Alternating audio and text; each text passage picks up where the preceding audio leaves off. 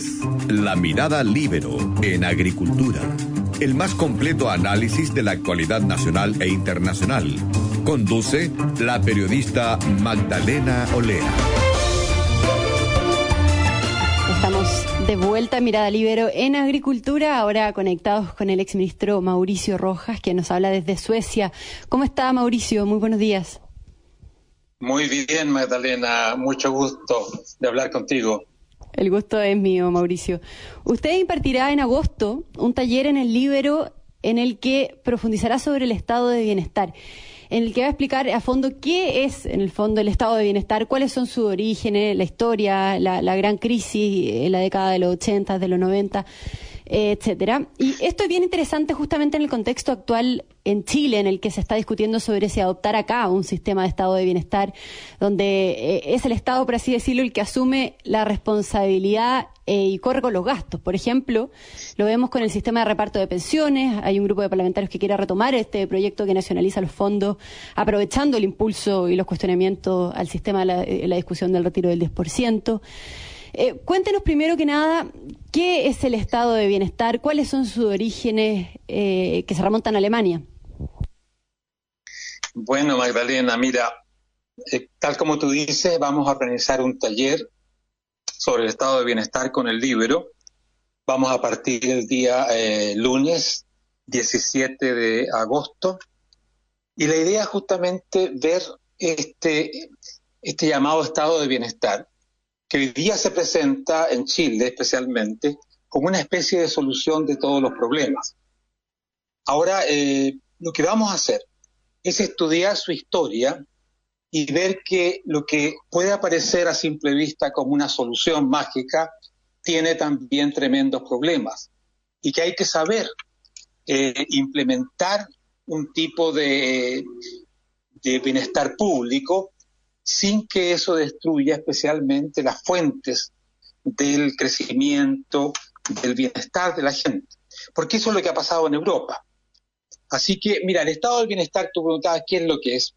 Es un intento de, los estados europeos fundamentalmente, partiendo de, Alemania, y la verdad que es bien interesante eh, su origen porque el estado de bienestar no es hijo de la izquierda, sino que de la derecha conservadora de un político, un gran político alemán, de Bismarck, que es el hombre que, además es clave en la unificación de Alemania. E, este personaje en los años 80, 1880, eh, ve con gran preocupación el surgimiento de los movimientos revolucionarios que eh, se afirmaban en las nuevas clases obreras que no tenía la protección tradicional de la sociedad campesina. Entonces este hombre empezó a elaborar cómo podemos darle a esta nueva clase que está surgiendo en las ciudades una seguridad básica. Y eso fue lo que él realizó con la legislación de los años 80 en Alemania, y ese es el origen del estado de bienestar. Y ahí se extendió en, este toda Europa. Sí, claro. Y después, después este, este estado de bienestar se va a ir extendiendo al resto de Europa, va a tener distintos modelos que vamos a analizar también. Y fundamentalmente después de la Segunda Guerra Mundial, eh, este estado de bienestar comienza a expandirse de una manera realmente extraordinaria.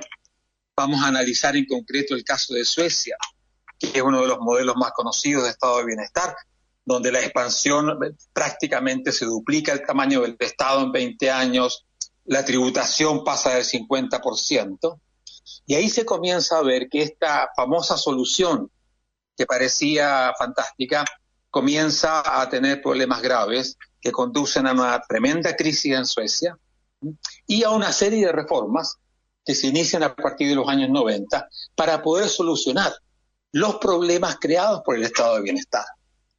Así que el, el taller que vamos a hacer trata de ver la historia, de ver cómo surge, cómo se desarrolla y también apuntar a los problemas que puede crear y, desmistificar esta idea de que es una solución mágica que puede servir para todo.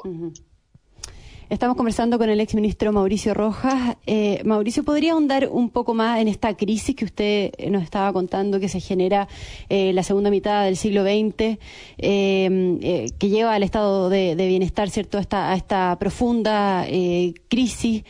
¿Qué fue lo que sucedió? Y, también usted mencionó las reformas liberales que se dieron después para intentar eh, corregir la crisis que había desencadenado el estado de bienestar. Si nos puede, se puede ahondar un poquito más sobre eso en la historia antes de ir al caso chileno.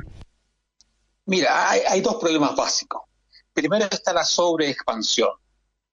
Cuando ya los impuestos pasan del 50%, cuando el gasto público pasa del 60%, en Suecia llegó efectivamente a, a más del 70%, o sea, siete de cada diez pesos o coronas suecas pasaban por el Estado.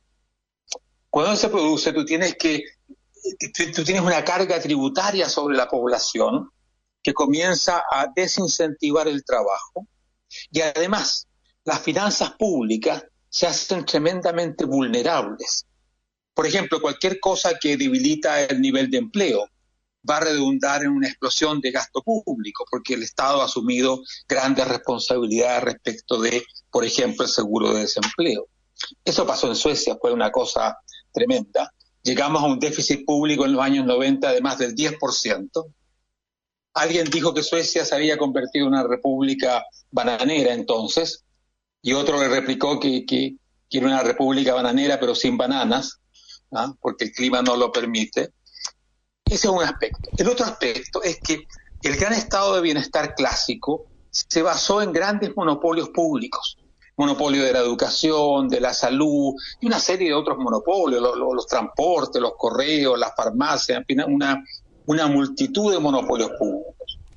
Y todo monopolio trae una ineficiencia, una ineficiencia, porque está ausente la competencia, o sea, no tiene ninguna necesidad de producir de manera eficiente. Ese fue otro problema muy importante. Mauricio, estamos con un problema de conexión con que estamos conversando con el ex ministro Mauricio Rojas. Acaba de cortar la comunicación, pero estamos conversando eh, y profundizando sobre el concepto de estado de bienestar eh, que Mauricio nos estaba explicando qué es el estado de bienestar y, remontándonos a su origen, a la historia, eh, estaba explicándonos antes de que se cortara la comunicación de la gran crisis que se generó en la década de los 80, de los 90, eh, cuando se implementó esto y se fue expandiendo a Europa, y luego las reformas liberales que para intentar corregir este problema. Mauricio Rojas, ¿está ahí? Sí, sí. Ahí se cortó la comunicación, tuvimos un problema. Sí. Eh, no sé bien en qué punto se cortó sí, no estaba la comunicación. justamente comentando sobre eh, la, bueno, la, el problema que había generado, ¿cierto?, el estado de bienestar. Claro, claro. Pero yo quería... Para decirlo muy breve, sí, mira, sobre expansión, demasiado gasto, demasiados impuestos y monopolios. Esos dos elementos estrangularon, de hecho, la economía sueca y este gran Estado quebró en buenas cuentas a comienzos de los años 90. Eh, estamos conversando con el ex ministro Mauricio Roja. Quería preguntarle, Mauricio, ¿Qué está pasando ahora actualmente en el mundo y específicamente también en Chile con esta discusión para implementar el estado de bienestar, de darle más poder al Estado, por ejemplo? Eh, eh, lo vemos en el tema de las pensiones, con el sistema de reparto, también con la misma pandemia, esta idea de que sea el Estado el que maneje la red hospitalaria, tanto pública como privada. ¿Por qué ha tomado vuelo esa idea y cuáles serían los problemas de implementar el estado de bienestar acá en nuestro país? ¿Qué, qué consecuencias se generarían? Bueno, el, vuelo que ha tomado es producto tanto de, una izquierda muy tradicional, muy lejana de la socialdemocracia sueca, que es moderna, avanzada, eh, que predica que el Estado es la solución de todas las cosas, y también la gente quiere tener soluciones fáciles. ¿A quién no le gustaría tener un gran papá, un papá Estado que te diera todo aquello que tú deseas? Ahora, y esto lo vamos a ver en detalle en el taller, sería muy interesante entender cómo países como Suecia, regidos por la socialdemocracia, tuvieron que desandar el camino y disminuir el tamaño del Estado y sobre todo eliminar los monopolios públicos. Por ejemplo, en la educación. En Chile tenemos una prohibición del lucro en la educación primaria o media, universitaria. Eso fue reintroducido en Suecia. Se le dio a la gente vouchers de, educación para que eligieran libremente la escuela. Se permitió la entrada de empresarios, de empresas para producir, crear escuelas, producir salud, producir todo esto. Y eso le dio una dinamización al estado de bienestar que, como te decía anteriormente, estaba prácticamente muriendo porque había estrangulado la capacidad creativa de la sociedad. Así que los modernos estados del bienestar, como el de Suecia o los nórdicos hoy día, van al revés de lo que se dice en Chile. Van desandando el camino hacia la estatización, tratando de combinar un alto nivel de participación del Estado con un alto nivel de participación del empresariado y la libertad de elección de las personas. Es decir, hoy día tenemos un modelo de estado de bienestar acá que es mucho más liberal de lo que había hace 20 o 30 años y mucho más liberal, por supuesto, de lo que se imagina la gente de izquierda en Chile. ¿Y, cree entonces que al contrario de, lo, de los que abogan por un estado de bienestar, esta crisis de la pandemia, me refiero, eh, arroja la necesidad de impulsar un sector privado más activo, por ejemplo, en el tema de la administración de la red hospitalaria o la generación de una vacuna? Por supuesto, o sea, la solución encontrada acá en el norte de Europa es la colaboración público-privada y no el antagonismo, que es lo que se predica en Chile. En Chile se predica la exclusión, por ejemplo, del sector privado en la educación o en, la prestación de servicios de salud, etcétera. Ese es un pésimo camino, porque lleva al monopolio público. Lo que aquí se ha pretendido, lo que aquí se ha hecho con mucho éxito además, es justamente abrirse al sector privado, dejarlo entrar en la producción de estos bienes en las mismas condiciones que los productores públicos y dejar que la gente elija. O sea, se le ha dado la confianza al ciudadano de ser él y no el Estado el que decide finalmente si mi escuela va a ser de una empresa o del Estado o de la comuna, si la clínica a la que voy va a ser privada con fin de lucro o no. Todo eso hoy día está en manos del ciudadano. De hecho, aquí donde yo vivo, yo, yo ya ni siquiera me pregunto si la clínica donde voy a ir es privada o pública.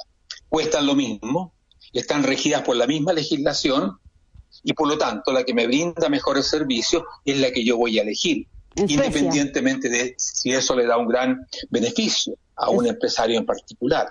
Esas cosas son las que tendríamos que introducir en Chile, porque en Chile tenemos un pensamiento de izquierda muy anticuado realmente anacrónico. Es algo que había en Europa hace 30, 40 años, pero que justamente condujo a los problemas, no solamente en Suecia, igualmente en Alemania o en Dinamarca, en fin, en los estados más avanzados.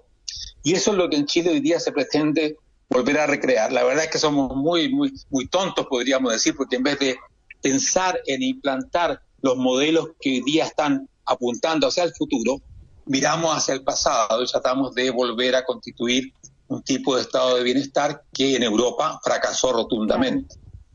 Estamos conversando con el exministro Mauricio Rojas. Mauricio, usted dijo que está actualmente en Suecia, ¿cierto? Que, que además se ha caracterizado por implementar un modelo sin cuarentena obligatoria, que le, que le da plena, le dio plena libertad a las personas para elegir, para decidir si querían quedarse en sus casas, salir a la calle, o en el fondo de qué modo cuidarse. Un modelo que se caracteriza por el poco control, justamente, del Estado en ese sentido. ¿Qué le parece el modelo sueco para, eh, para encarar el coronavirus y qué resultados ha tenido? Mauricio. Tiene una parte encantadora. Yo puedo salir ahora a la calle sin mascarilla, puedo ir a comprar, puedo tomar mi bicicleta, ir a pasear, puedo irme a la playa, en fin, todas esas cosas.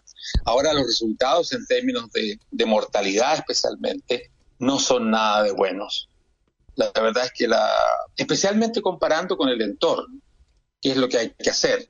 Si uno compara con el país hermano de Suecia, que es Noruega, que está aquí al ladito, y con el cual siempre se comparan los suecos, la tasa de mortalidad sueca es 11 veces mayor que la tasa de mortalidad noruega, donde sí se aplicaron fuertes restricciones, donde hubo una reacción muy potente que implicó cuarentenas y, en fin, todavía hay bastantes restricciones. Por tanto, lo que el Estado sueco decidió, porque no lo decidió la población, lo decidió el Estado sueco, la población siguió al Estado sueco, fue eh, un modelo que apuntaba a, que, a dejar que se difundiera la enfermedad para obtener eso que se llama la inmunidad colectiva y además proteger a la economía.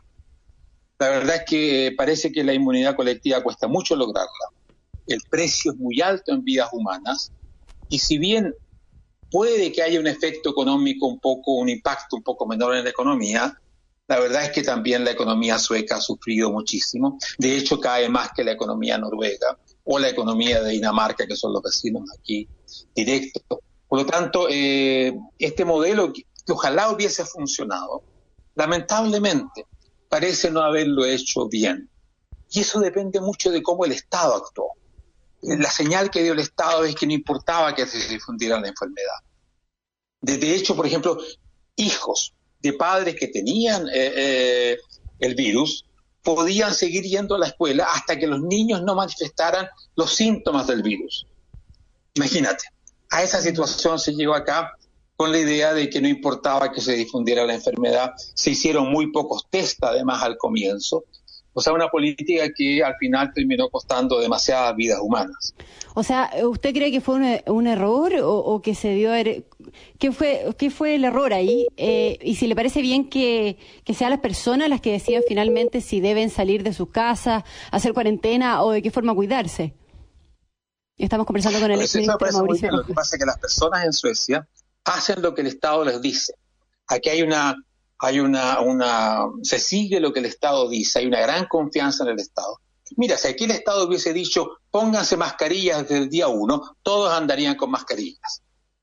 Todavía no se usan las mascarillas porque el Estado sueco con sus técnicos decidió, casi único en el mundo, que, que, no tenían ningún beneficio usar mascarillas. O sea, a ese nivel, cuando hoy día nadie discute que por lo menos alguna cosa eh, eh, está bien con las mascarillas, ni siquiera eso. Mm. Por tanto, cuando se dice, cuando se cree que, en Suecia lo que ha imperado es la libertad de la gente, la verdad es que lo que ha imperado es una forma de seguir al Estado en sus errores y en sus cosas buenas.